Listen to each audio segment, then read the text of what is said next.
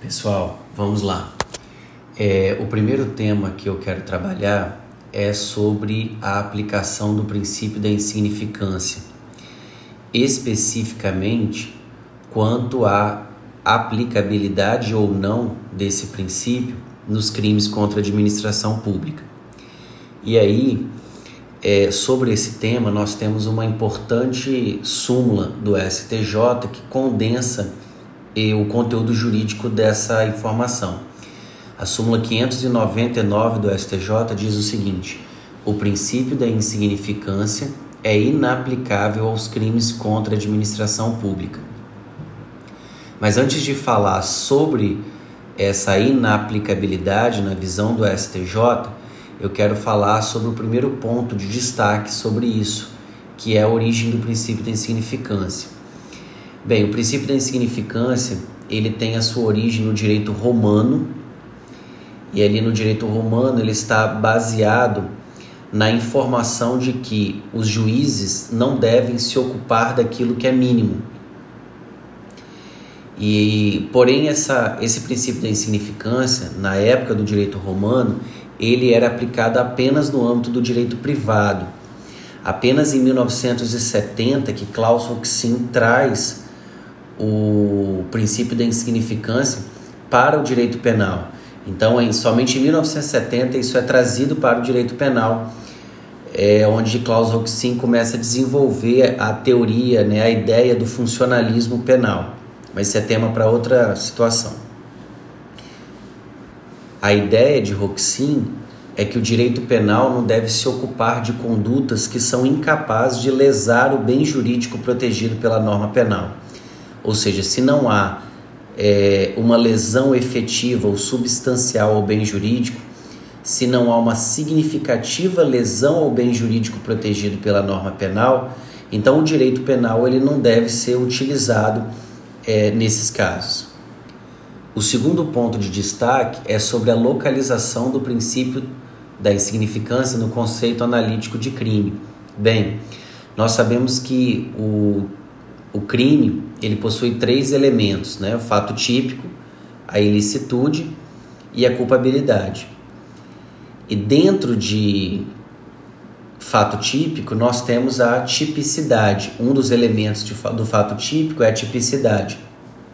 A tipicidade, por sua vez, ela se divide em, dois, em duas subespécies, que é a tipicidade formal e a tipicidade material.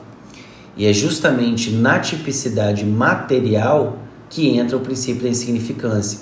Ou seja, como a, a conduta do indivíduo não tem relevância para o mundo jurídico, como a conduta do indivíduo não fere, não é capaz de lesar o bem jurídico protegido de maneira significativa, afasta-se a tipicidade material. Então é importante porque a aplicação do princípio da insignificância afastando a tipicidade material, afasta o próprio fato típico, tornando a conduta não criminosa.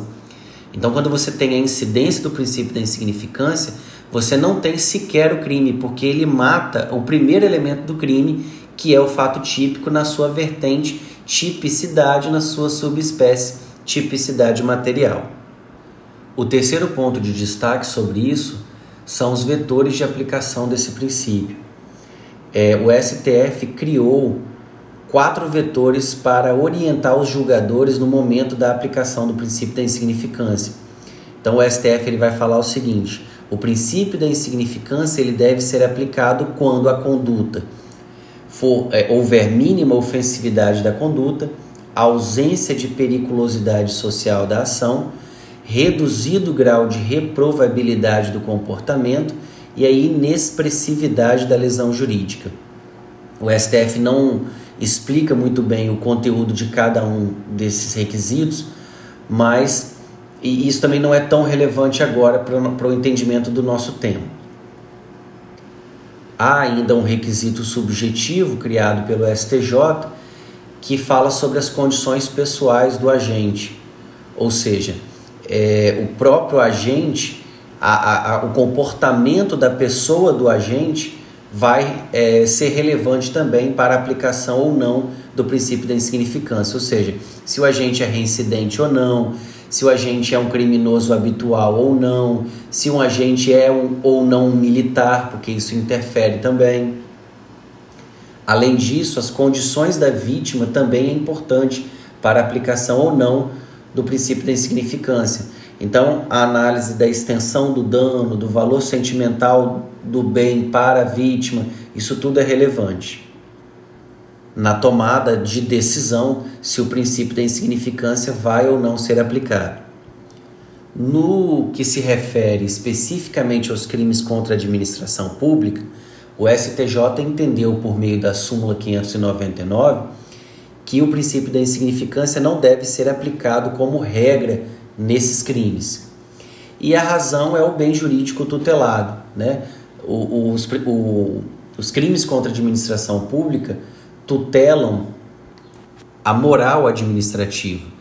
Então, além de proteger o próprio patrimônio da administração pública, protege também a moral administrativa. Então, se fosse só o patrimônio, não haveria problema mas o bem jurídico tutelado nos crimes contra a administração pública também é a moral administrativa. E essa moral, ela não tem um conteúdo, uma valoração econômica específica e objetiva. Né? Não dá para valorar quanto vale a moral da administração pública. Então entende-se como regra pela não aplicabilidade do princípio da insignificância a esses crimes. Mas o próprio STJ ele faz uma ressalva, ele traz uma exceção a essa súmula que é justamente o crime de descaminho. O crime de descaminho, ele topograficamente está inserido no capítulo do Código Penal de crimes contra a administração pública. Se você abrir o Código Penal e olhar o artigo 334, que é o crime de descaminho, você vai perceber que ele está no capítulo 2, justamente dos crimes praticados pelo particular contra a administração em geral. Então, ele é um crime contra a administração pública e o STJ fala que nesses casos é possível aplicar o princípio da insignificância ao crime de descaminho, desde que o valor do tributo que tenha sido é, sonegado não ultrapasse a quantia de 20 mil reais. E o STF corrobora esse entendimento do STJ. Mas o STF ele vai além. É, ele afirma que não só no crime de descaminho pode ser aplicado o princípio da insignificância, mas em outras condutas também contra a administração pública, desde que a análise do caso concreto viabilize essa aplicação. O STF tem outras decisões aplicando o princípio da insignificância nos crimes contra a administração pública, além do crime de descaminho. Então é isso, pessoal. Resumindo, é possível aplicar o princípio da insignificância aos crimes contra a administração pública? Em regra, de acordo com a súmula 599 do STJ, não é possível salvo essas exceções que nós trabalhamos aqui.